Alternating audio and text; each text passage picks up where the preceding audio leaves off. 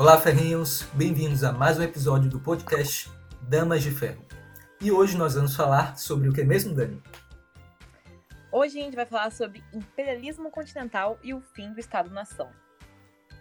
Ótimo, e hoje nós contamos com a presença também, que é o Guilherme, me permita, Stumpf. Isso.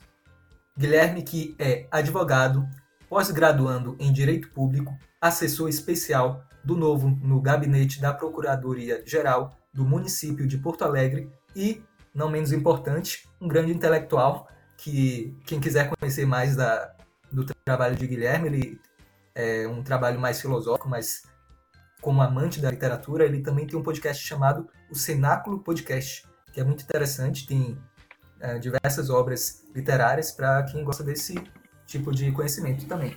Então, nós vamos ter um show de intelectualidade hoje. E bem-vindo, Guilherme. Um show de intelectualidade é por tua parte. Muito obrigado. Estamos aí. Ótimo. Inclusive, eu acho que nós estamos tendo um tipo de monopólio do pessoal do direito aqui, viu?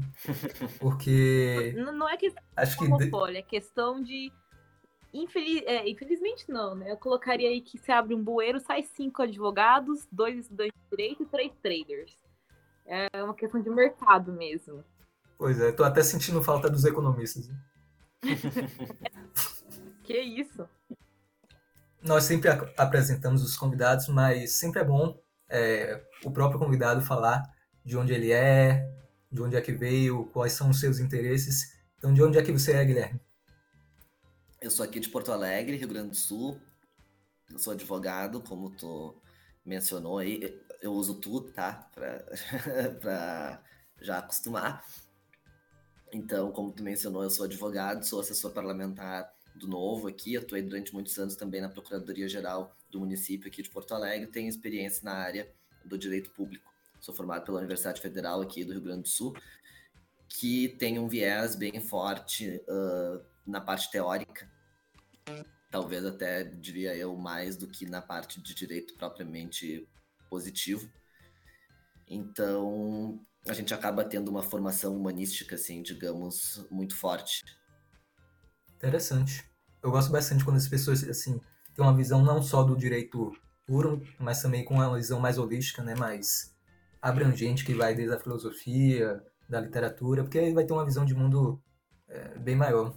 Acho que é mais ampla. Quando é, antes eu tinha uma visão muito assim direta também. Fale, Dani.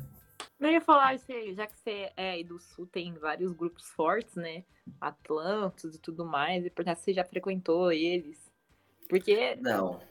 Não? Conheço muito. Oh. Não, nunca frequentei. Eu conheço muita gente do Atlantis, eu tenho amigos que foram coordenadores do Atlantis, que foram presidentes, diretores, que fazem parte do grupo, mas eu nunca participei de grupo nenhum, assim, de, de formação.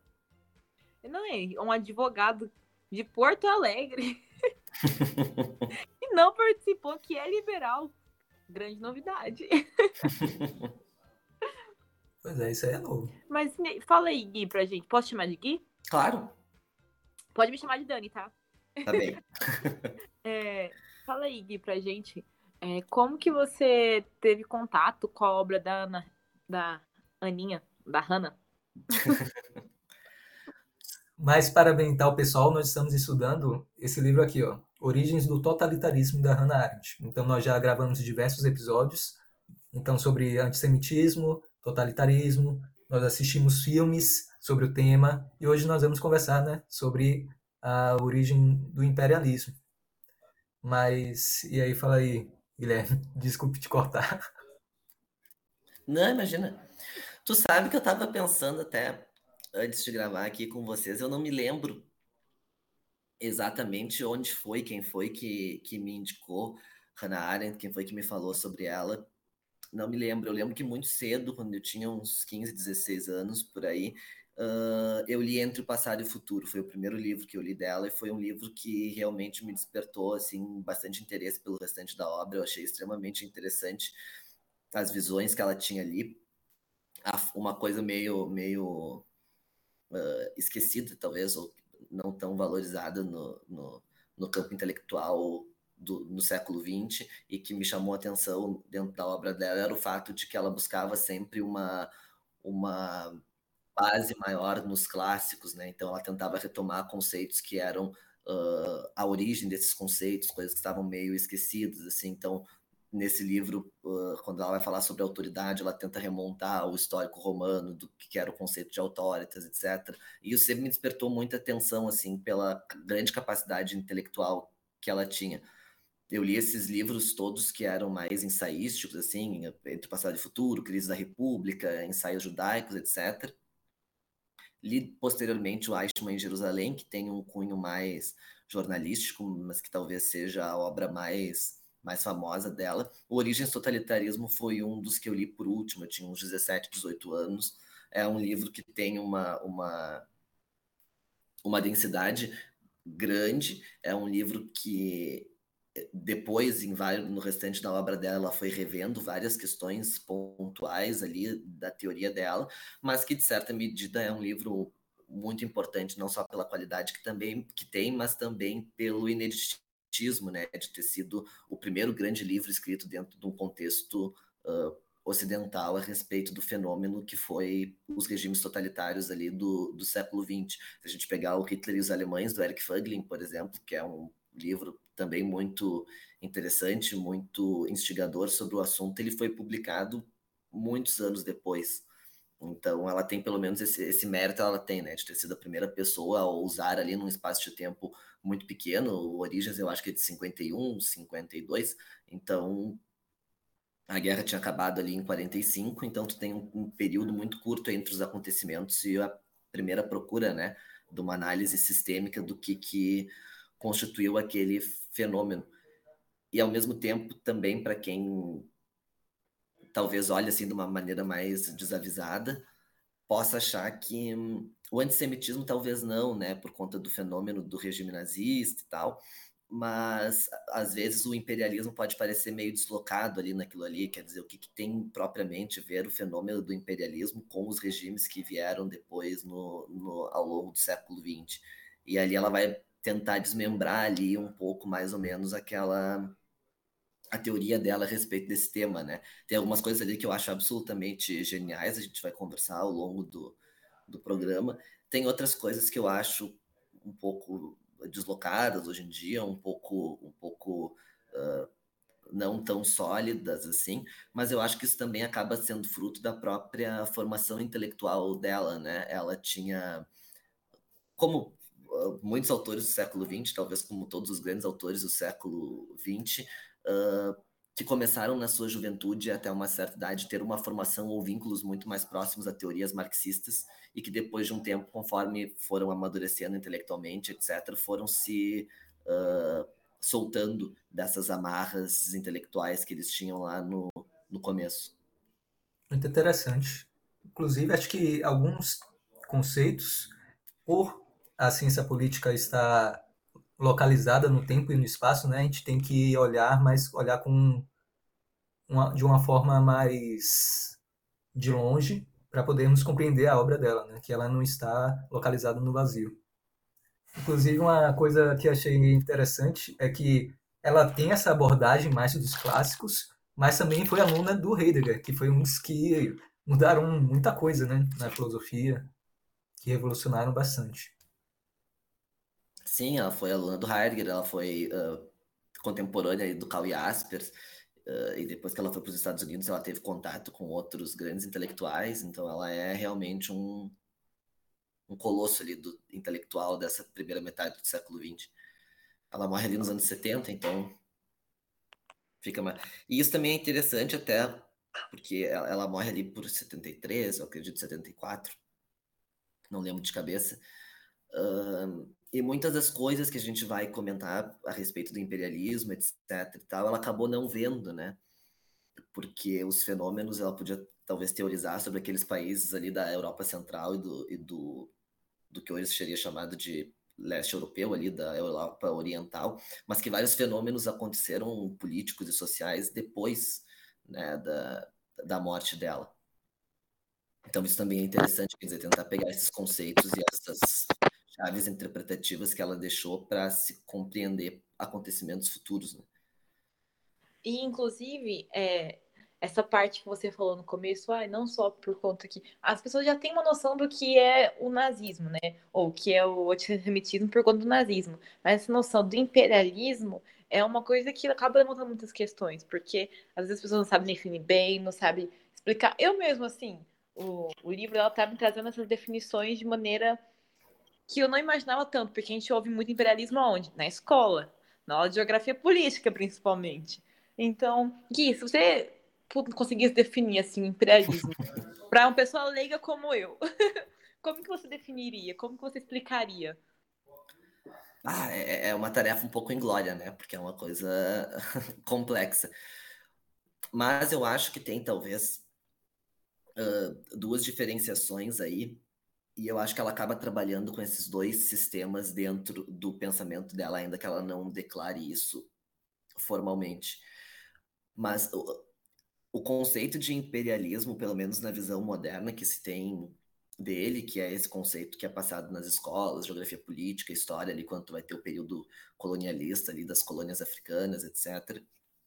É mais ou menos uma visão que surge ou que tem um, um, fundamento teórico básico formulado pelo pensamento de esquerda, fortemente influenciado por Marx, mas teorizado ali por Lenin dentro das obras dele ali no começo do século 20, ali por 1911, entre 1911 e 1917, onde há uma teoria do imperialismo muito mais vinculada. Eu não sou especialista nisso, daí vocês podem um dia talvez chamar um economista aqui para conversar com vocês, mas é uma, é uma visão muito mais vinculada a um aspecto econômico. Quer dizer, o Lenin acreditava que o capitalismo, em certo estágio da sua natureza, teria crescido tanto que não teria mais como criar um comércio dentro do sistema instituído daquelas grandes nações europeias. Então, seria necessário que se tivesse uma expansão territorial para que se pudesse fazer com que esses produtos escoassem para outros povos que até então não tinham acesso a isso. E aí surgiria, seria uma forma de teorizar como que, o que teria ocorrido com aqueles países logo depois ali da revolução uh, industrial daquele período de ascensão da burguesia e do capitalismo ali em meados do século do século XIX. Essa é uma vertente. No entanto, a vertente há também uma questão imperialista, digamos assim, que permeia muito mais um conceito uh, político, filosófico, social, do que propriamente um conceito econômico, né? E isso é fortemente calcado na, naquele que foi o primeiro império da história da humanidade, que foi o Império Romano, né? E que é uma visão que não se restringe apenas a um aspecto econômico, mas também uh, tem uma vinculação ali, claro, de expansão territorial, mas essa expansão territorial que visa a alguma coisa, quer dizer, visa um aumento da influência política, visa a uma absorção de, de certas culturas, ao mesmo tempo em que visa também levar a cultura daquele lugar para outros lugares. Então, nesse, nesse contexto geral, é que ela surge para tentar explicar mais do que propriamente tentar teorizar em cima do o que é o imperialismo, ela vai se calcar bastante nessa parte né, do livro, tanto na obra ou nas obras uh, da Rosa de Luxemburgo, como também ela vai tentar usar um pouco da para mostrar o que era, digamos assim, o colonialismo na prática.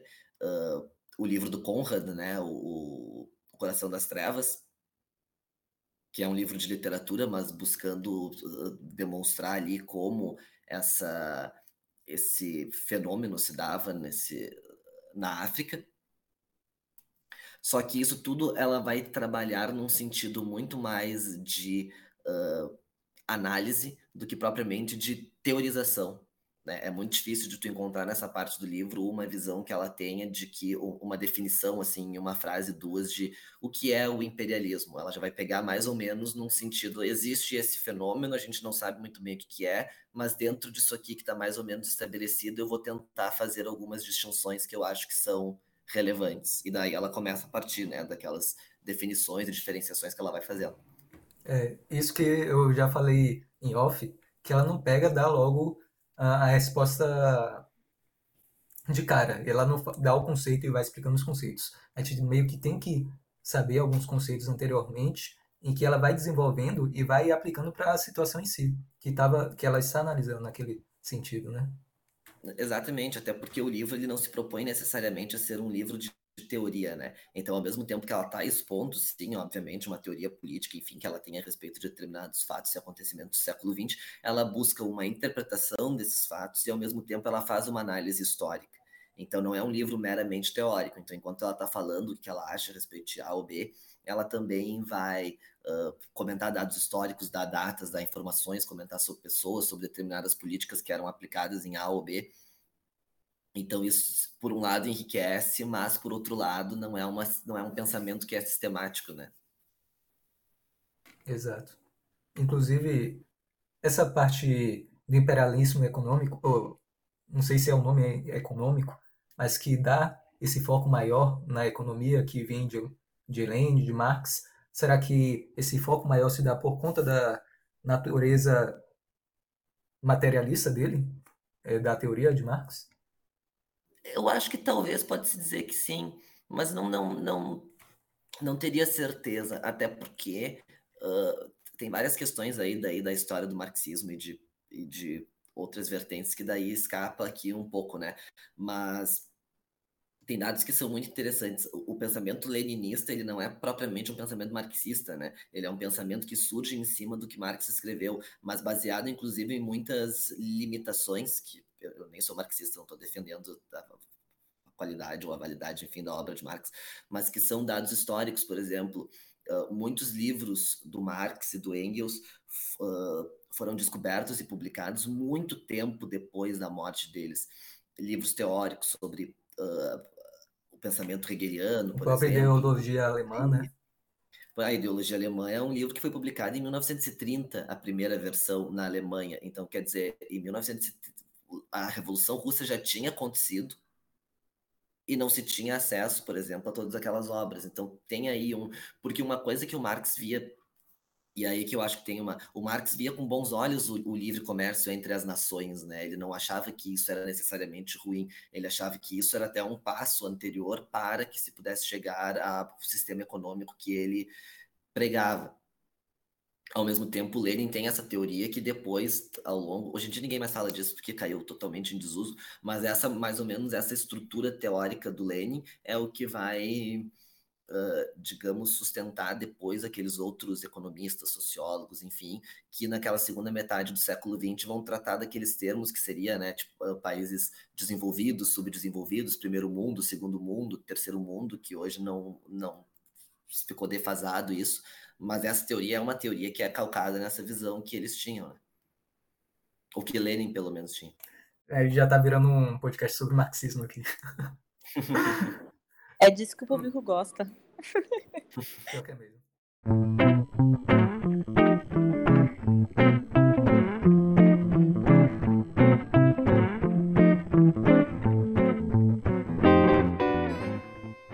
Vocês estão nos recados imperdíveis do Damas e venho avisar que se você ainda não está seguindo Damas de Ferro em todas as plataformas, você está perdendo. Estamos no Instagram, Facebook, LinkedIn YouTube, em todos os agregadores de podcasts imagináveis e agora estamos também na interweb. Então nós temos o nosso site que é www.damasdeferro.com.br, onde temos nosso blog e demais informações sobre o projeto. Então, dá uma passadinha por lá para aproveitar todo o nosso conteúdo. Também temos reuniões mensais sobre autoras defensoras da liberdade. Então, se você quiser participar, entre em nosso site e se junte ao nosso clube de leitura coletiva. Ademais, bom podcast e até mais!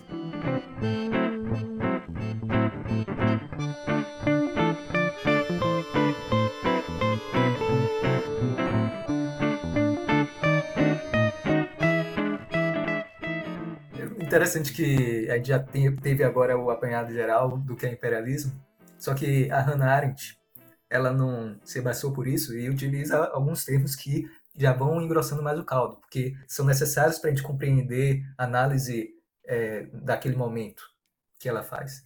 Então, um exemplo que é muito interessante e também muito polêmico, é essa distinção entre o imperialismo continental e o, e o ultramarino, né?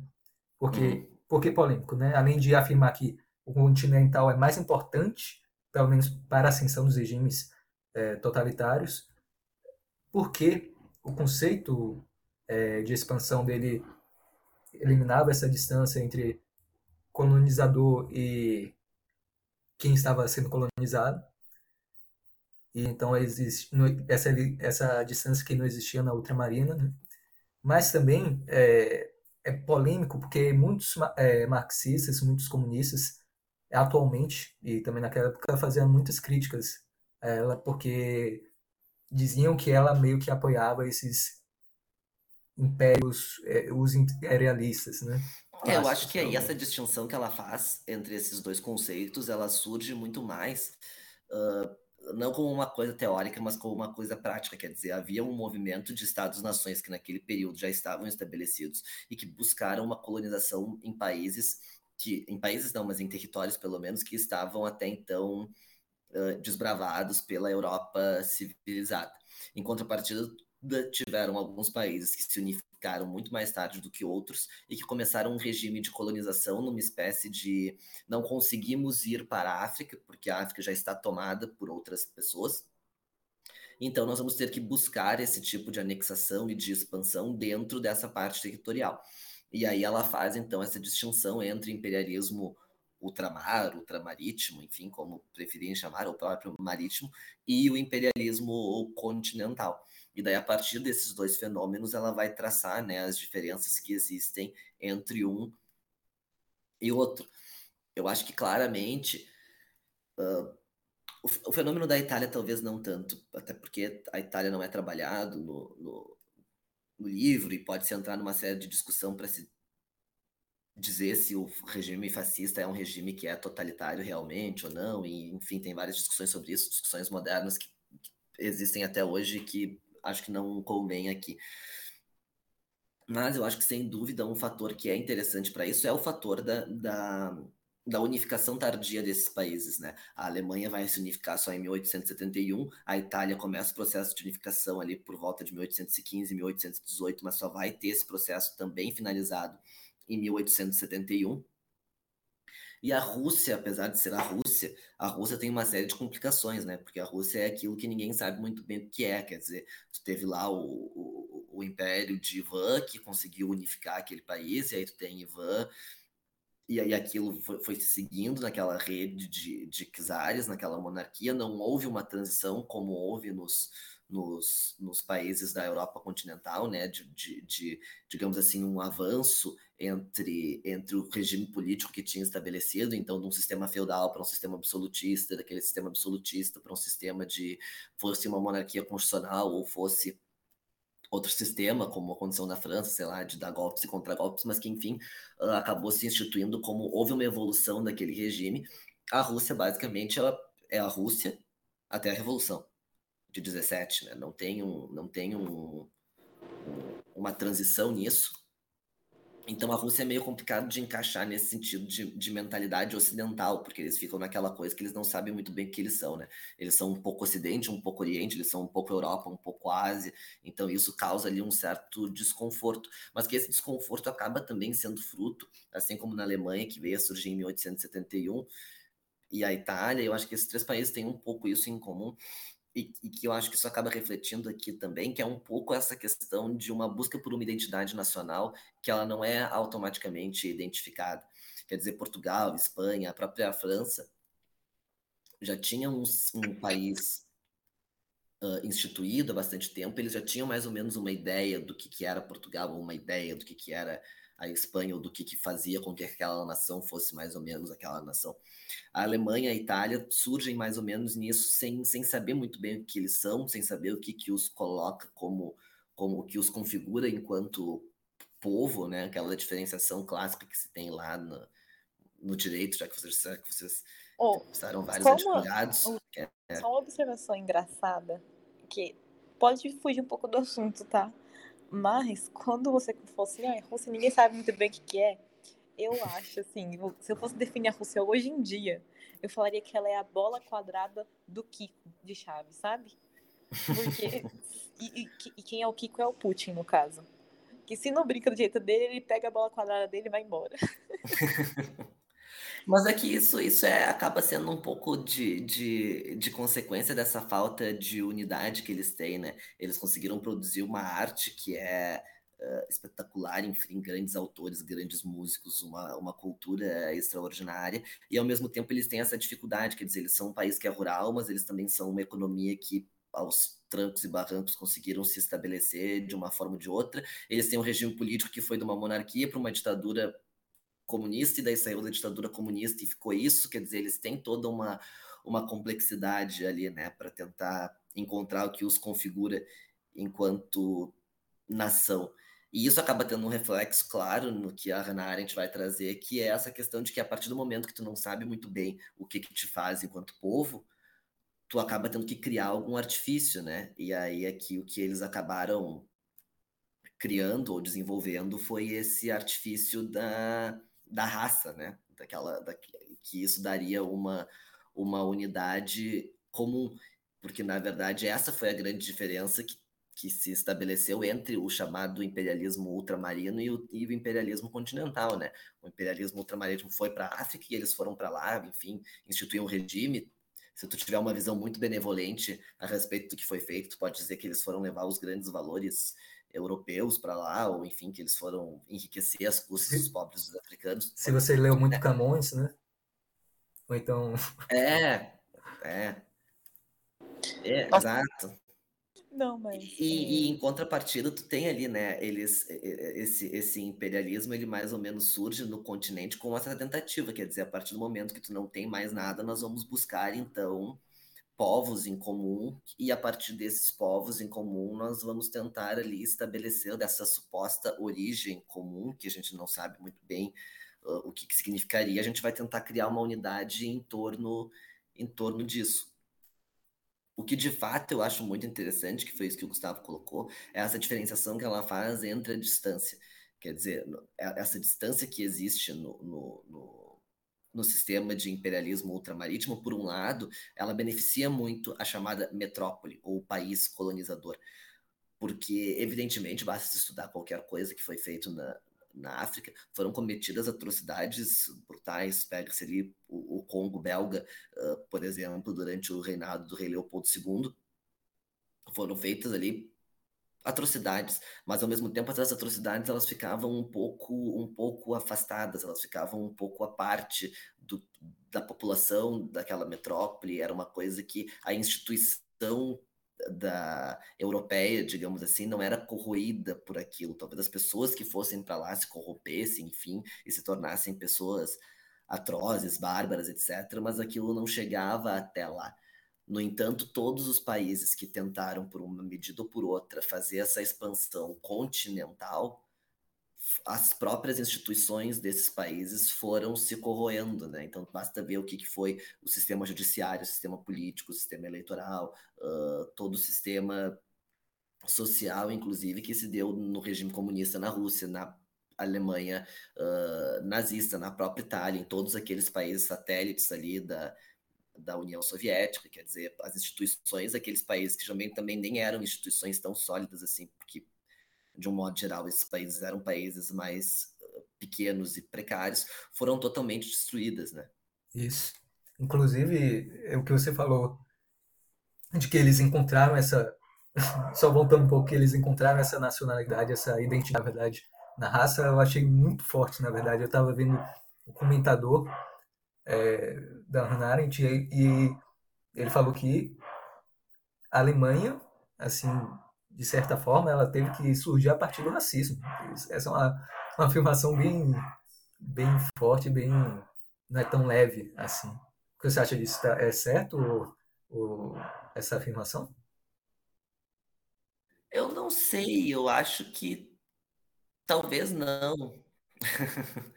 uh, eu nunca pensei muito sobre isso nesse ângulo, mas não me parece, não acho que, que o regime fosse estritamente necessário para aquilo acontecer enquanto, enquanto país, mesmo porque o que se deu logo depois foi justamente uma tentativa total e generalizada dos próprios alemães de exorcizar né, aquele demônio que eles tinham criado, quer dizer, aquele, aquele estado totalmente uh, absurdo. Isso claramente também é muito, e daí isso retoma a própria ideia de, de império que a gente tinha comentado lá no começo, mas isso também se deve a uma, a uma há uma série de fatores uh, históricos que se deu, que tem sim um fundo uh, no imperialismo, mas não só, só nisso, nessa questão racial, que é ali um, um pouco da base do, do Hitler, e que isso se comunica uh, automaticamente com o que vocês já devem ter conversado a respeito do antissemitismo, né? Porque Uh, tu não criava uma nacionalidade enquanto Estado-nação, tu criava uma nacionalidade enquanto raça, e os judeus também tinham isso no sentido oposto, né? Porque o judeu era o cidadão sem pátria, que não tinha país nenhum, porque ele era judeu, então já tem aí uma contraposição. Então, por um lado, eles tinham um, um bode expiatório, digamos assim, perfeito, porque eles tinham exatamente do outro lado não só uma raça na qual eles se afirmavam, teoricamente a raça ariana, em contrapartida, tu tinha exatamente uma raça que deveria ser expelida, que era uma raça impura e que causava, digamos assim, a corrupção dessa raça ariana.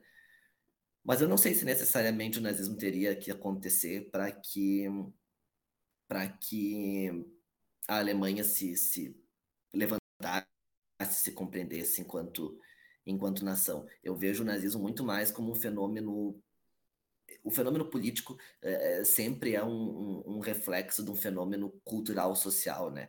Então, não é o contrário. Então, quer dizer, a, a cultura alemã uh, daquele momento, enfim, a própria Hannah Arendt comenta sobre isso, né, na parte do antissemitismo, quando ela comenta dos escritores, do Proust e do toda a questão lá do, do Em Busca do Tempo Perdido, e que foi um, quase coloca quase como acidental, né, o partido nazista ter surgido na Alemanha e não na França, porque a França era um país muito mais antissemita do que do que a própria Alemanha. Teve o caso Dreyfus, né?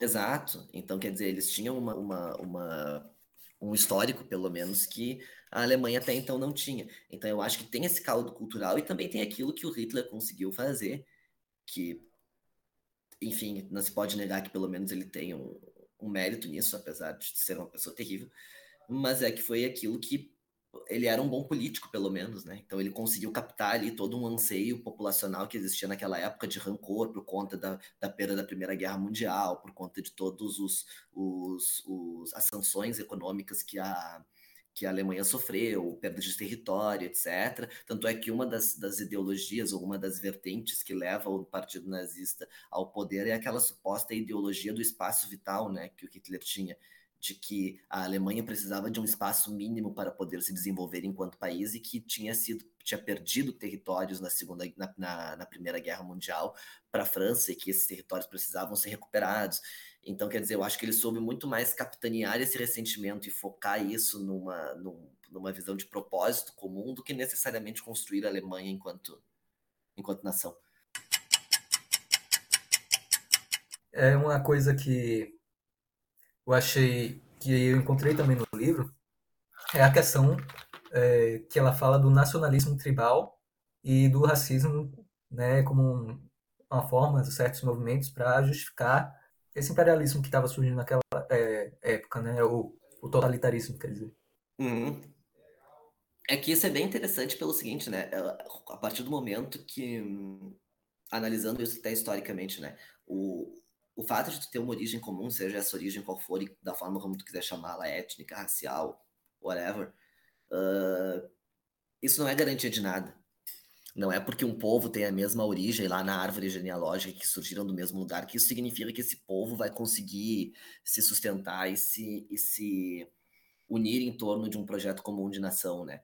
Então, esse fator que ela vai colocar do tribalismo é muito interessante porque ele se contrapõe a tudo aquilo que a gente sabe que é significativo para um país enquanto país. Quer dizer, não é só uma origem comum, mas é toda uma história vivida, é todo um procedimento de solidificação histórico, social, cultural, é toda uma cultura que envolve aquele povo, é todo um processo histórico que se desenvolveu naquilo ali, quer dizer, influências que vieram de fora, eventualmente. Então, é um processo que é complexo e justamente ela vai salientar, né, que esse tribalismo é predominante nos países da América, da América, desculpa, da, da Europa Central e da Europa Oriental ali, porque justamente tu não tinha como ter, na minha visão pelo menos, e acho que ela concordaria, tu não teria como ter esse tipo de raciocínio, por exemplo, num Portugal ou numa Espanha, que são países que se consolidaram enquanto Estado-nação há muito tempo atrás, muito mais do que Portugal existe enquanto Portugal, mais ou menos ali desde 1100 e que foram países que, justamente pela sua posição geográfica, sempre tiveram contato com pessoas de fora. Então, quer dizer, Portugal, ali a Península Ibérica, Portugal e Espanha passaram boa parte do tempo em guerra com os muçulmanos que permeavam ali o, o, norte da África. Então, quer dizer, os mouros invadiam, eles retiravam os mouros, os mouros voltavam, eles retiravam os mouros, assim, eles ficavam muito tempo, daí a Espanha invadiu Portugal, aí depois a França invadiu, né, com o exército napoleônico invadiu Era um Espanha, relacionamento abusivo, né? É, então assim, eles tinham um contato muito forte com gente diferente deles, eles não tinham assim um purismo. Então como é que tu vai dizer que tu tem um, o português, digamos assim, raiz? Tu não tem o português raiz. Porque desde sempre já houve essa, o que no Brasil se chamaria de miscigenação. Agora, nesses países que são mais orientais e ali da Europa Central, República Tcheca, por ali, tu tem uma diferenciação daí já maior, né? E ali já nasce esse movimento tribal. Ela chega até a usar aquela expressão, né, de um desses movimentos de imperialismo colonizador, que seria aquele pan-eslavismo, né, ali do, do, dos países eslavos, que a Rússia teve ali uma certa ingerência sobre isso, mas o que eu acho que é um grande, um grande, e que ela não pôde ver isso, digamos assim, historicamente ela não pôde ver porque ela morreu antes, mas um caso clássico para demonstrar como a teoria dela estava correta por um certo lado, que essa identidade racial, ainda que tu consiga de uma forma muito difícil mantê-la sob o mesmo estado, nação, ela não consegue se sustentar por muito tempo, sem levar em consideração diferenciações regionais, culturais, sociais, etc. É o caso da Iugoslávia. Quer dizer, a Iugoslávia surge enquanto nação ali em 1918, a partir do, do, do, de um tratado né, que é firmado pelo, pelo fim da Primeira Guerra, ela pega ali uma parte do que seria uh, o Império Austro-Húngaro, ela pega uma parte ali do que seria o então Império Turco-Otomano e criam aquele país, que é um país significativo em termos de, de tamanho, e que consolidaria sob a sua égide ali estatal todos os, os, os povos eslavos, então, né?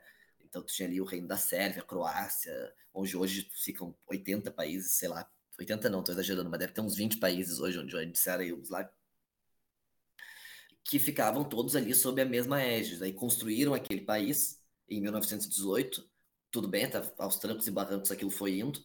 Em 1939, a Iugoslávia entra na guerra, porque é invadida pelo eixo.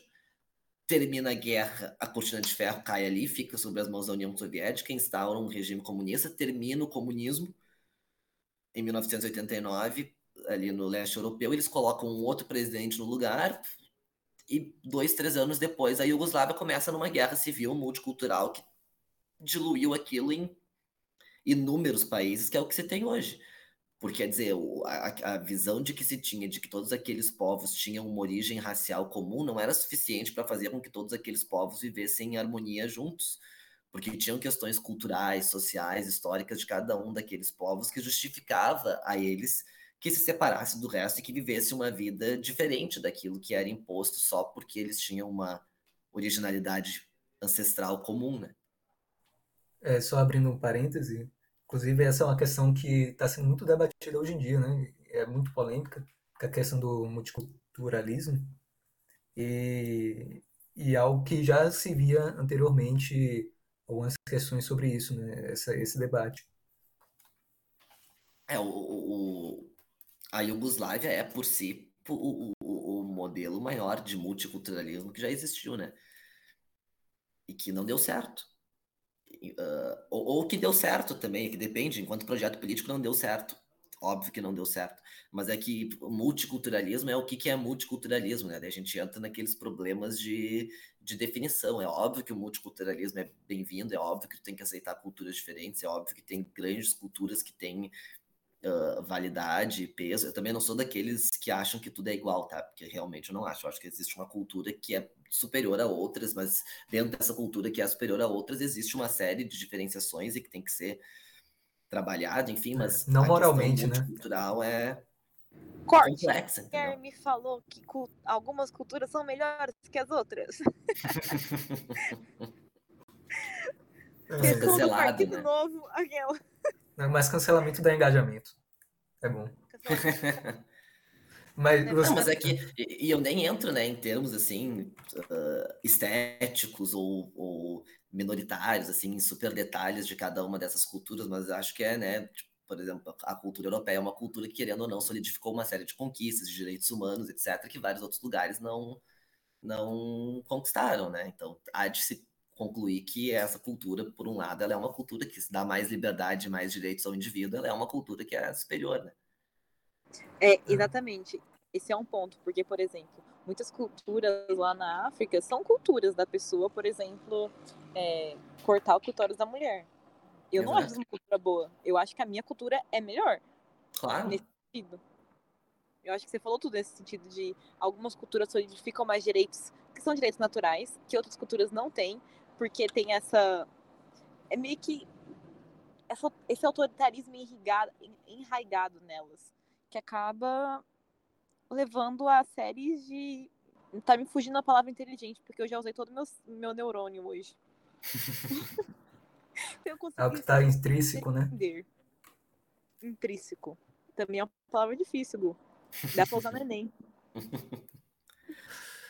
Mas é que isso é um fenômeno interessante, né? Porque, porque é óbvio que existe todo um fator que leva a que esses países tenham essa cultura, né? Um processo histórico, um processo de, de na formação social, etc, etc, etc. E que tem que ser respeitado, obviamente, eles estão num estágio diferente. Eu não acredito também que seja, até para ficar no nosso tema, né? Eu não acredito que essa visão imperialista uh, seja uma visão que é sustentável. Eu não acho que um país extremamente culto chegar num território que é completamente uh, frágil socialmente, tentar impor qualquer coisa de cima para baixo vai funcionar, porque não vai funcionar.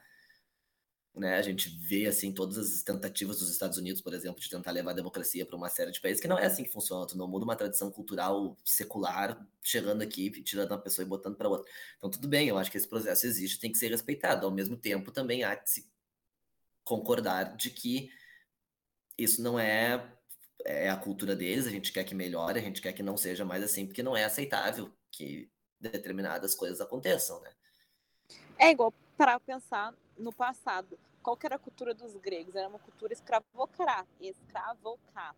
Escra... Oh, não vai sair, hoje não vai sair. Escravocrata. É isso. Escravocrata. Não... Isso. Enfim, era essa cultura. E era uma cultura que precisava evoluir. Porque naquela época eles tinham a noção de que ah, deveria se defender a propriedade privada, só que um, um outro indivíduo era a propriedade privada de alguém. Isso é uma coisa inconcebível em qualquer hoje em dia em qualquer cultura, porque houve uma evolução nessa cultura. Sim, sem dúvida. Hum. Há um aprimoramento, né? Sim. É, inclusive, é, meio que off aqui, pra gente não sair muito do assunto, eu tava lendo esses dias uma, uma das peças do Aristófanes, e aí é basicamente é, uma Pode pessoa... Tomar seu cu, Gustavo. Oi? Esses dias lendo umas peças dos Aristóteles. Aristóteles. que estava meio que uma revolução socialista, entre aspas, né, para fazer um, é, um recorte temporal, e que ele aí a pessoa perguntaria: "Ah, mas a gente não vai precisar trabalhar? Não, mas quem é que vai fazer as coisas? Ah, os escravos." Tipo uma visão meio que são todos iguais menos escravos, para a gente ver essa diferença. Hum, mas isso não precisa ir muito longe, né? Não precisa ir até essa época, até para citar uma, uma uma passagem um pouco mais popular. Tem aquela série da, da, da Altoneb, e que, né, que retrata ali a aristocracia inglesa no começo do século XX. E lá pela Santos também tem um personagem que olha para o outro e diz, eles recebem um personagem que vem dos Estados Unidos e que tem uma cultura completamente diferente da deles, e daí o cara diz assim: Ah, eu vou ter que vou fazer no final de semana. E uma, uma personagem da aristocracia diz para ele assim: Mas o que, que é o final de semana? E eles: Não, final de semana é o período onde a gente não trabalha. Quer dizer, como eles não trabalhavam nunca, eles não tinham como conceber que existia dois dias na semana específicos para tu descansar. Então, agora a gente já vai passar. A gente já passou por essa parte do, do nacionalismo tribal, do racismo. Inclusive, só uma última pergunta sobre esse assunto. É, o Brasil estaria, de certa forma, mais protegido. Não sei se essa seria a palavra. Eu sei que a gente não pode generalizar um fenômeno e dizer que ele vai servir para todos os locais, todas as culturas, mas já que nós somos um país bem miscigenado, nós estamos protegidos desse perigo que houve no, é, nesses países eslavos, etc. Eu não acho que, sinceramente, eu não acho que o Brasil tenha, tenha perigo quanto a isso, não. Entende? Eu acho que eu acho que o Brasil, até por ser um país também relativamente jovem, enquanto enquanto nação assim constituída e mais ou menos bem bem desenvolvida, se comparado com as nações europeias, eu acho que a gente tem e tivemos, eu acho que eu acho que é talvez a mesma questão que que permeava um pouco esses países nesse, nesse período, Alemanha, Itália, etc., que estavam se formando como, como nação unificada lá em 1870, por aí, seja uma pergunta que talvez o Brasil ainda não tenha respondido. Quer dizer, eu acho que não é simples dizer o que, que une o Brasil enquanto Brasil, o que, que faz o povo brasileiro enquanto povo brasileiro. Futebol, Mas eu acho que pelo samba menos um, um, e funk. É, de uma forma estereotipada, sem dúvida é isso, né? Mas numa, numa tentativa assim de buscar uma, uma psique, um fenômeno social comum que nos une enquanto povo, é uma coisa meio, meio complicada. Mas eu acho que já, já se deu boas, já se, já se deram, melhor dizendo, boas caminhadas nessa, nessa direção, né? O Brasil no, no, no começo do século pass, passado, começo do século passado, nós, nós tivemos uh, intelectuais que pelo menos se colocaram essa questão e que tentaram resolver essa questão de alguma forma, quer dizer, Sérgio Buarque de Holanda, Gilberto Freire, Caio Prado Júnior, uh, Raimundo Faoro, tentaram mais ou menos ali cada um ao seu feitio e cada um a sua matriz intelectual mais próxima, fosse marxista, fosse totalmente antimarxista, fosse alguns até mais arraigados até essa própria visão europeia, que isso também teve no Brasil, né? Se tu pegar, por exemplo, os livros do Oliveira Viana, no começo do século XX, que até é reportado em alguns momentos pelo Euclides da Cunha nos Sertões, e o próprio Sertões, quer dizer, do, do, próprio Euclides da Cunha, o começo ali, quando ele fala da parte do. a segunda parte, que é onde ele fala da parte do homem, essa parte é um pouco arraigada ainda nessa visão europeia que era defendida por certos intelectuais que davam respaldo a esses regimes imperialistas continentais no sentido de raça, de, de, de que o sertanejo nordestino se caracterizava como uma raça que era um pouco inferior, etc. Ainda bem, esse pensamento não foi muito adiante. Hoje em dia, Os Sertões Todo Mundo Lê, porque é um grande livro, o Oliveira Viana, pouca gente estuda, mas tiveram, enfim, intelectuais que tentaram, cada um ao seu feitio, dar uma definição para isso. Não temos ainda, mas eu acho que um dia chegaremos lá. Eu acho que talvez a síntese brasileira uh, melhor por, porque, por, por N motivos que eu não vou explanar aqui, porque senão eu vou ficar falando sem parar. Mas eu acho que talvez a melhor pessoa que defina o Brasil, que consolide a figura do Brasil nele, é a Machado de Assis. Eu não acho que não existe ninguém no Brasil que conseguiu numa obra definir assim melhor o que nós somos enquanto ele, tanto enquanto questão de povo, enquanto questão de raça, enquanto questão de temperamento, enquanto questão de que ele próprio até um pouco nisso se misturava, né? Quer dizer, o sujeito que era negro, mulato, como preferir chamar, e que foi meio que se formando e se apurando ao longo da vida, e, e, eu acho que ele mais ou menos sintetiza nele um pouco os dilemas e as tragédias do que era o Brasil, e que continua sendo. E ao mesmo tempo amigo do rei, né? Não amigo do rei corporativista, mas amigo do rei literalmente. É, do imperador, né? Mas depois mudou, né? Depois não tinha mais imperador. É. Foi proclamada república ali. Todos nós choramos.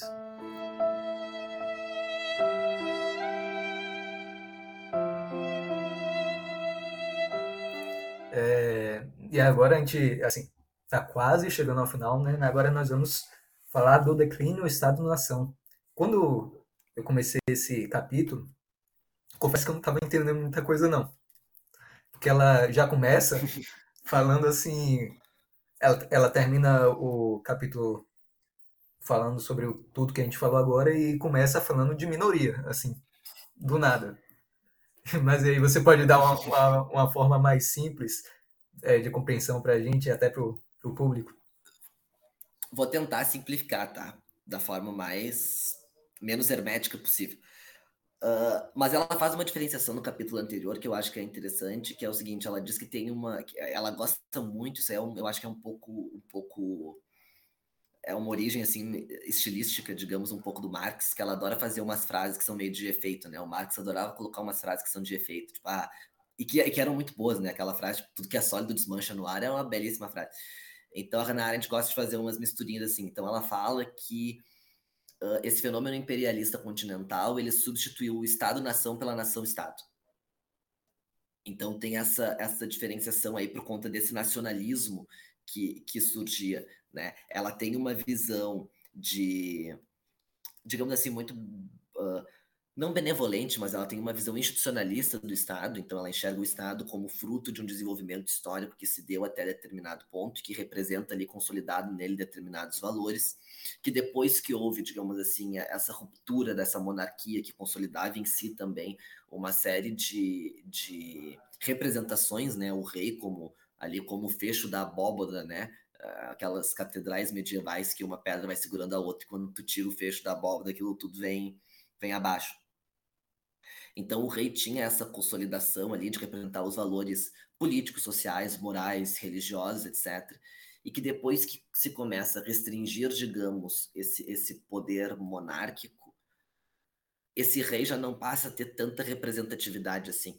E a partir desse momento, esse rei começa a estar mais suscetível a, a pressões disso que se chamaria desses nacionalistas, né? Porque ela até vai fazer uma diferenciação ali no livro, se vocês lerem, ou quando vocês lerem, vocês vão, vão se lembrar, que ela coloca alguns pontos do que, do que ela enxerga como nacionalismo, e que não é essa questão de amor à sua pátria, ou de amor ao seu ao lugar onde se nasceu, ou de se lutar por esse lugar, etc., que não é isso, é uma coisa exacerbada, uh, quase estúpida, e que tem como uma síntese essa expulsão daquilo que é diferente, né? Essa, essa procura numa ancestralidade comum que rejeita tudo aquilo que não é igual. E justamente aí, e aí já começa uma certa, uma certa vinculação com os acontecimentos históricos daquele período, sem dúvida, ali do final do século XIX, começo do século XX, mas que é a partir desse momento, depois, eh, vocês já trabalharam a parte do totalitarismo ou vocês vão ainda trabalhar? Nós ainda não trabalhamos, é, nós vamos começar esse mês agora, né? Porque é um tema por mês. Então a gente está no imperialismo e daqui a pouco a gente chega lá. Tá. Então, quando vocês chegarem lá, vocês vão ver isso que ela diz aqui, mas que aqui ela já prenuncia também. Que ela vai dizer que é mais ou menos nessa época começa-se um estado que é um estado meio meio curioso, assim. É um Estado que ele começa a dar alguns sinais de Estado autoritário. E ela começa a dizer que isso vai se instar, instalar de uma forma brutal com o que ela vai chamar de herança de ilegalidade. Depois ela vai falar muito sobre isso e como isso se dava nos regimes totalitários. Mas que na visão dela isso se dá muito, inclusive, na consolidação de um poder forte em torno de um chefe de poder executivo e que esse chefe de poder executivo fosse ele um primeiro-ministro, um chanceler, um, um, um, presidente da república, o que fosse, ele concentra em si uma capacidade que antes não existia, que é a capacidade do governo por decreto. Porque o decreto, e ela vai falar sobre isso, uh, mas todo mundo que seja, pelo menos assim, da área de política, ciência política, direito, etc., vai sabe disso muito bem, ou que acompanha minimamente a política no, no jornal, o decreto é um ato unilateral de força né? Ele é um decreto que é. O decreto é um ato normativo que é emitido por uma autoridade que, por algum motivo, geralmente por ter poder de polícia, tem legitimidade para fazê-lo e que pode com aquilo, fazer com que aquilo seja cumprido. O que é diferente do sistema da lei. Né? Porque a lei ela tem que ser, e ela própria vai dizer isso, a lei tem que ser proposta, debatida, discutida, isso demora tempo, tem forças políticas ali naquele parlamento que são convergentes ou que ora divergem, mas que essa divergência acaba fazendo com que o processo seja mais demorado, por consequência mais debatido, mais discutido, que tem uma validade maior. Então, ela atribui um pouco essa força do decreto como um desses fatores negativos desse sistema político que estava se instaurando nesse período. De outro lado, a gente tem justamente nesse período também o surgimento do que até então não existia na, na Europa, que é o surgimento dos partidos políticos esse surgimento vem ali mais ou menos por conta da Revolução de 1848, E a partir dessa revolução começam a se organizar esses partidos. E desses partidos vai surgir né, os três regimes autoritários do, do, grandes, ou pelo menos, porque o regime do Salazar e do Franco não são muito lembrados. Então, se a gente pegar esses três regimes autoritários europeus do século XX, eles giram em torno de um partido, né? Tu tem o Partido Nacional Socialista, tu tem o Partido Fascista, tu vai ter o Partido Comunista da União da União Foi tudo democrático, né? Quer dizer, a União Soviética não muito. Não, é, o Hitler, Hitler foi, foi a né? Soviética não. É, a União Soviética não foi, mas, mas o Hitler foi, né? Querendo não foi. E, e, aí entra uma questão muito interessante, que é o seguinte, né? E que também vai aquilo. Esses movimentos nacionalistas, eles acabaram abolindo um pouco uh, o Estado.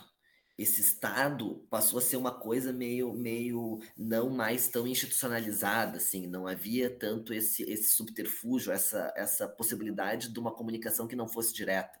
E aí ela usa muito aquela expressão, né, ralé, na, na primeira parte do, do, do, imperialismo, e ela vai colocar isso, quer dizer que os grandes líderes daquele momento abdicaram mão de tudo, abriram mão de tudo e começaram a falar direto para Ralé, no contato direto entre uh, o partido e o povo. O, é o Trump e o Twitter, né? Olhar... assim, pegando, fazendo É, mas não necessariamente, é, mas talvez, é, não sei, pode ser. É, mas é que tem um fator aí que é muito interessante que não pode ser desprezado, eu acho que é o seguinte, né? A, a própria origem de partido, a palavra partido vem de parte, né? Então parte-se do princípio de que um partido, pelo menos na forma clássica como eles foram teorizados, não no Brasil que é uma monarquia, mas em lugares que são socialmente sólidos, parte-se do princípio de que aquele partido que foi consolidado, ele foi consolidado porque ele representa uma parte da sociedade, né? Ele tem uma representatividade de uma parcela da sociedade, portanto, ele tem legitimidade para concorrer a um processo eleitoral e, eventualmente, fazer a representação desses uh, eleito, eleitores dentro do, do sistema político.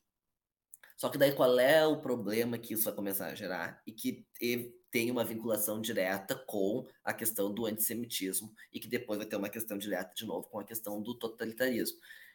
É que a partir do momento que tu não aceita o outro como diferente, tu não consegue mais aceitar, digamos assim, direitos inerentes que são básicos.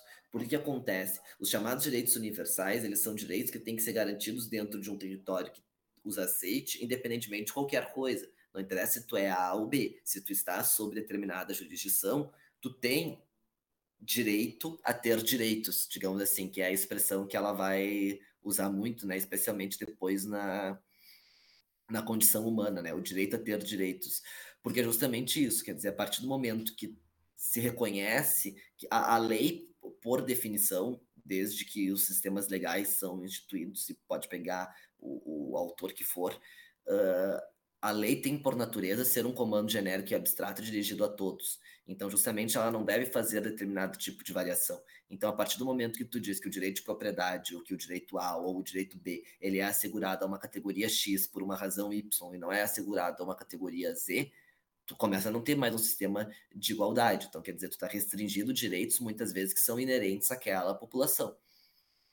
E que foi isso que começou a acontecer. Quer dizer, a partir do momento que não houve essa aceitação por parte da população com esse nacionalismo exacerbado e começou-se então a fazer distinções entre A e B, essas pessoas começaram a ser privadas de uma série de direitos e o Estado-nação, com a ideia que se que ele traz dele próprio, porque, porque tem uma contradição aí que ela mesma vai dizer, e talvez aí resida um dos problemas, que é o seguinte, né? Tu tem uma, uma, uma tradição, digamos, que vem desde a Revolução Francesa, que seria a tradição de direitos humanos inalienáveis, ou Declaração Universal dos Direitos do Homem, ou o que tu quiser chamar.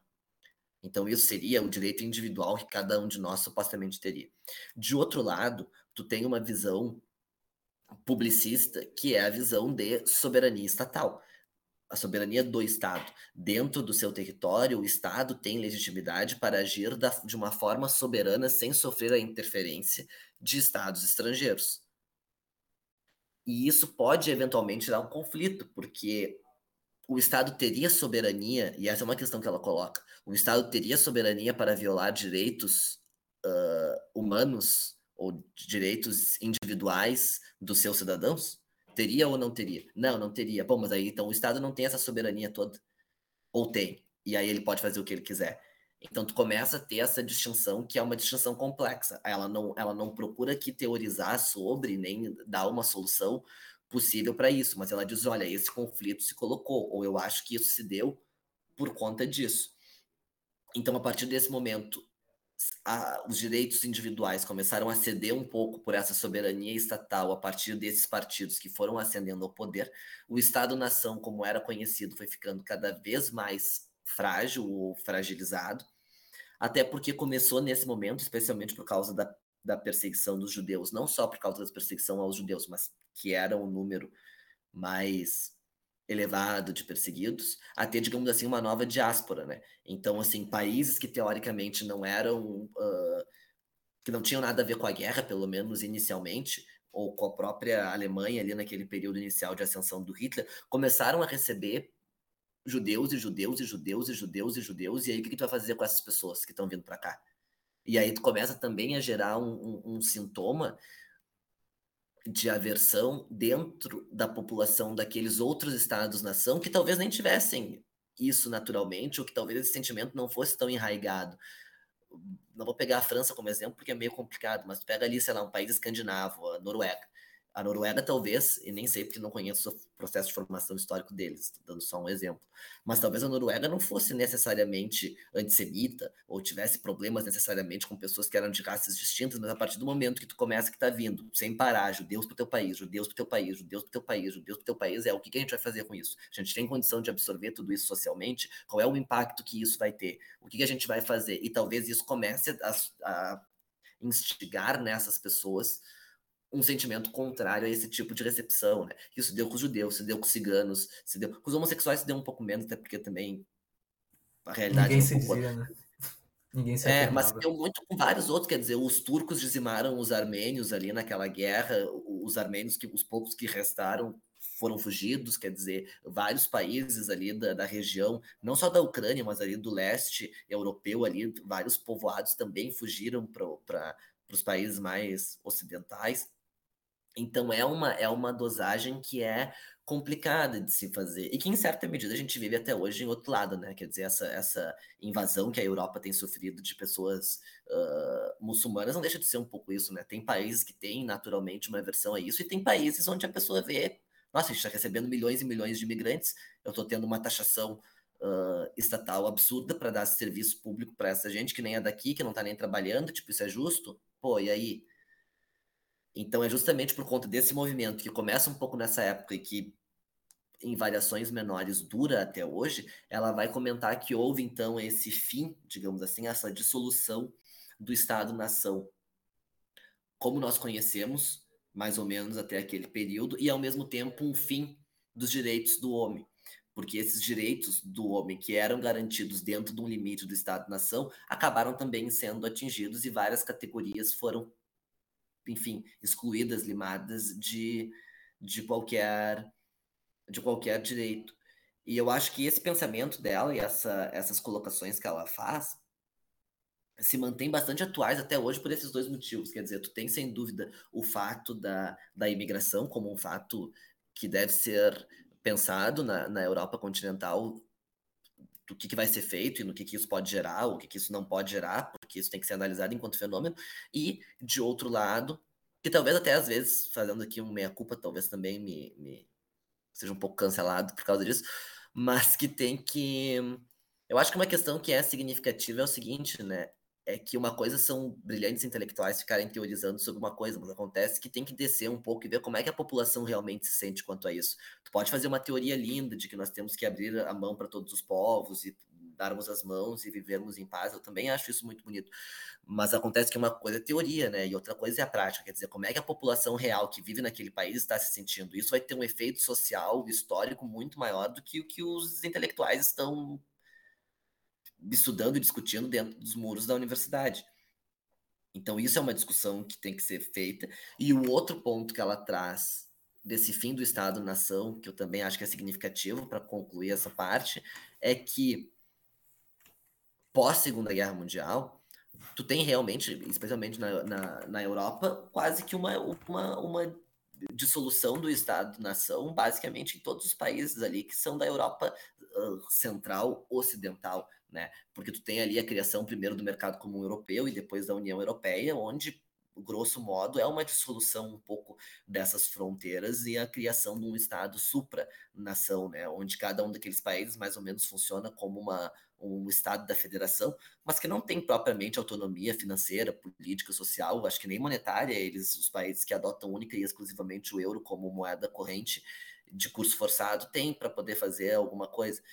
Então, e ao mesmo tempo, talvez para mostrar que isso seja um processo histórico, que seja inevitável, não acredito nesse materialismo histórico, mas que pode se discutir, é que nos países do leste europeu se aconteceu justamente o contrário, né? Depois do fim do comunismo, eles estão tentando se consolidar um pouco como país e como Estado-nação, e talvez daqui a muitos anos eles venham querer aderir à União Europeia ou a outras nações, mas eles ainda estão numa tentativa um pouco de construção, né? Ali, República Tcheca, acho que a República Tcheca pertence à União Europeia, mas República Tcheca, Eslováquia, uh, ali aqueles países do, do, que se dissolveram ali, né? Lituânia, todos esses micro países que se encontram ali, a própria Ucrânia, né? Que está nessa situação Isso. trágica hoje em dia. Quando você falou Eslováquia aqui, eu só lembrei do BBB. Mas aqui. Ah, tem a menina, né? Mas é Eslovênia, né? A Eslovênia? Ah, mas, não é, é, mas é o país que é do lado, né? É próximo. É, é, é Eslovênia, sim. Eu posso trazer a cultura pop com propriedade. É Eslovênia, né? Eu vi muitos memes quando ela entrou. É Eslovênia, aham. Inclusive, quando você falou dessa parte da intelectualidade, eu lembrei de cara do Thomas Sowell, né? Que ele fala como que agem os intelectuais e como o pensamento está meio que dissociado tanto em pensamento quanto em efeitos que caem sobre eles. É que a né? universidade se distanciou muito, né? Do que do, de, uma, de uma vida real, digamos assim, e cada vez mais isso tem acontecido, e cada vez mais isso é. Eu acredito, sinceramente, eu me considero uma pessoa bastante conservadora, inclusive, mas eu acredito que a universidade, da forma como nós conhecemos, se ela não mudar daqui a um tempo, ela vai sofrer uma transformação muito grande, porque não posso falar a respeito das ciências humanas, das ciências exatas, desculpa, que é uma área que realmente eu não conheço, mas as ciências humanas, que é o que eu acompanho bastante em várias áreas diferentes, direito, ciências sociais, filosofia, estética, etc., eu vejo que cada vez mais a universidade investe em coisas que não fazem a menor diferença para ninguém, que ninguém está interessado em saber e patrocina coisas que ninguém está interessado em ler e que vive num mundo ali basicamente que produz para eles e eles mesmos consomem aquilo que é produzido e que não diz muita coisa a ninguém, que ficam teorizando também sobre coisas que ninguém está muito interessado em saber, e aí fica uma, né, uma distância total e absoluta entre. que é o que não deveria ser, né? Então, é, além disso, eles pegam e quando vem uma possível fonte de verba do meio privado, de entes privados, eles não querem. Então, eles estão cortando é, a corda que vai ajudar eles, a gente, no caso, né, a escapar dessa cilada que a gente está entrando também. É complicado. A universidade é, um, é muito complicado. É, Dá um programa à parte aí para falar sobre as vicissitudes da universidade. É. Ajudou bastante todo essa, esse apanhado histórico, esse apanhado teórico que você falou. Só que aí eu vou entrar numa seara mais assim, mais de suposições, que não é muito exato assim, né, muito do que a Hannah Arendt falou. Só que, olhando para o momento que nós estamos vivendo, não, nós nem tanto, não é mais o pessoal da Europa, principalmente do leste europeu, que é a guerra na Ucrânia, entre a Ucrânia e a Rússia, uhum. que nós vemos esse movimento imperialista da Rússia, né? que ele já vem querendo há bastante tempo ter, ganhar mais espaço naquela região. Então, Será que a Hannah Arendt consegue explicar, de certa forma, esses planos imperialistas do Putin, de alguma forma? Eu acho. Ah, dando uma especulação com base no que eu conheço, né? Mas eu acho que ali é um pouco mais complicado. Eu acho que a Rússia sofreu transformações sociais uh, muito longas ao longo, do, ao longo do, do século XX, e não só isso, o próprio mundo se modificou muito ao longo desse, desse, dessa segunda metade do século XX, tanto para o bem quanto para o mal.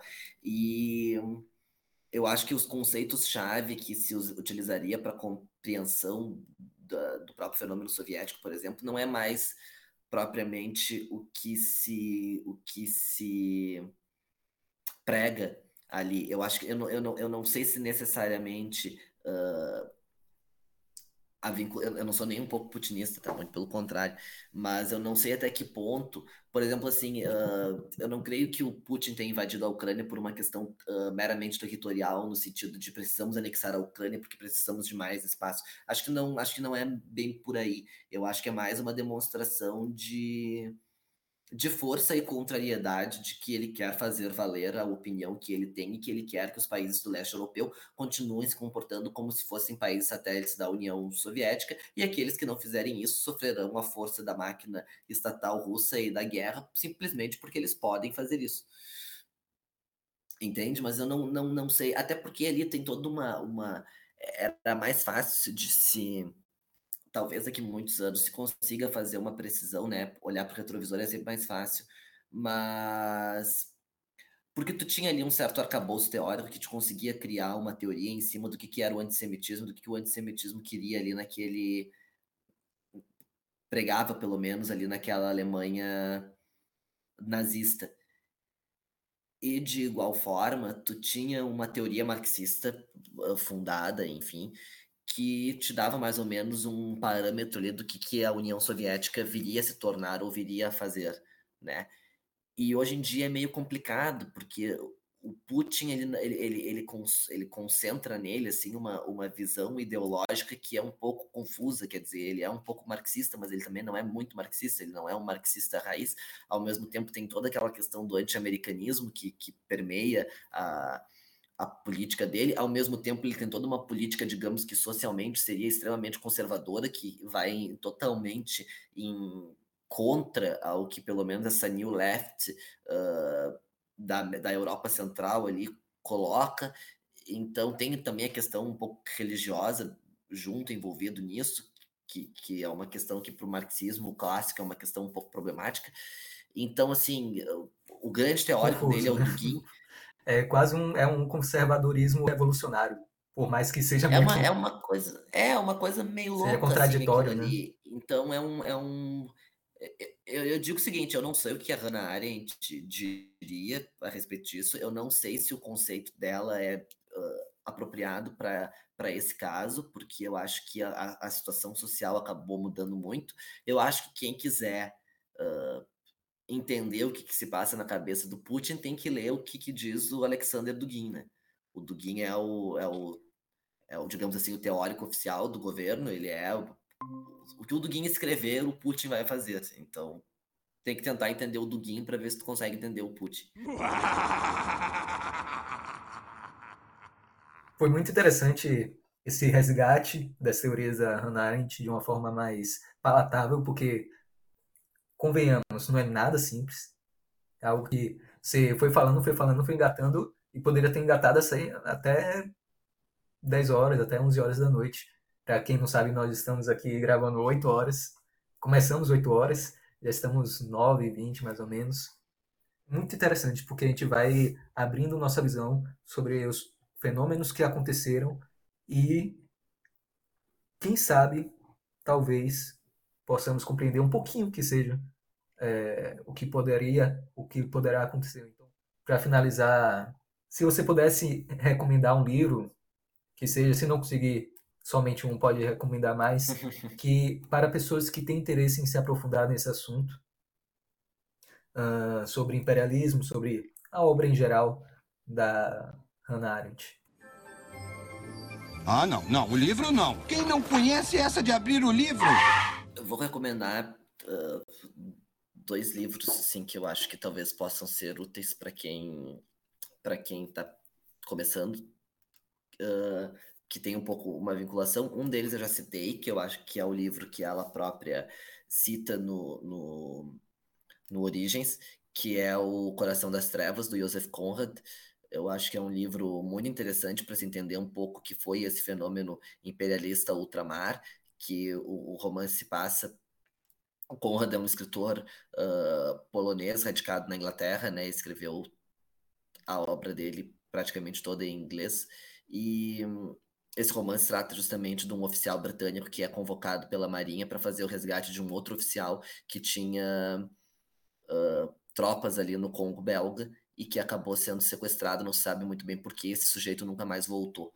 Então esse personagem desce lá pelo, pelo Congo, né, chama o Coração das Trevas, porque o Congo fica no, no coração da África, e ele desce ali para tentar, uh, digamos assim, descobrir o que aconteceu com esse sujeito, e conforme ele vai entrando no Congo, ele vai vendo o que, que é a, a vida, enfim, o que, que é a exploração desse, desse, desse sistema imperialista.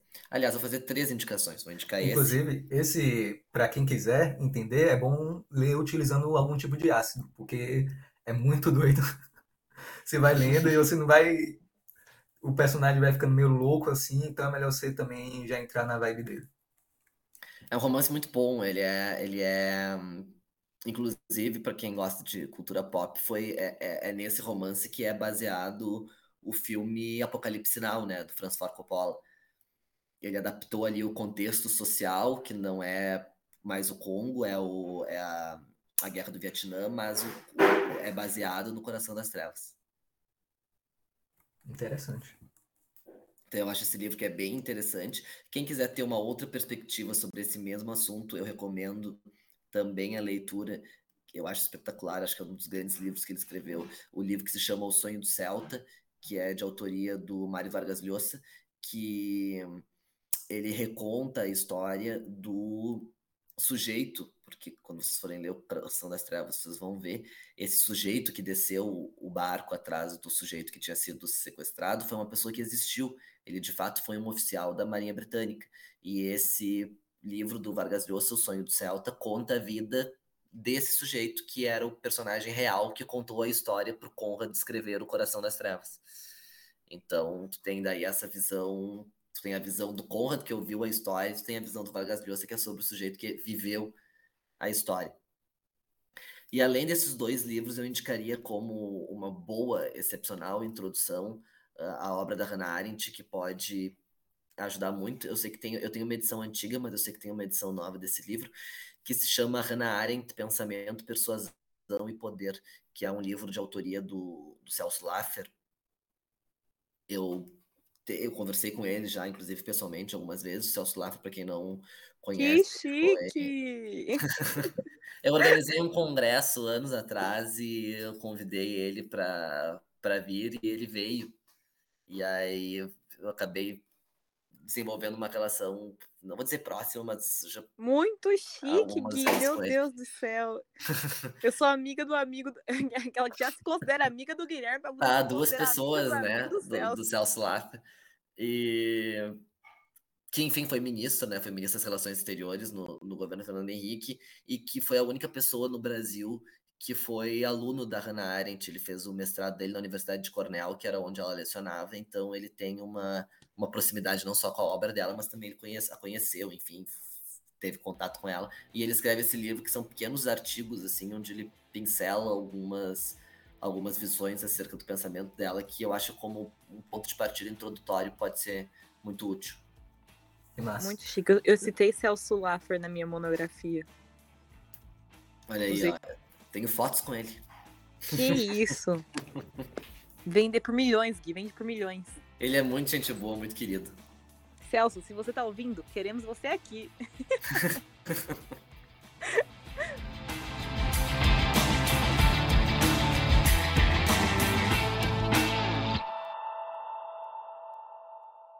Últimas considerações?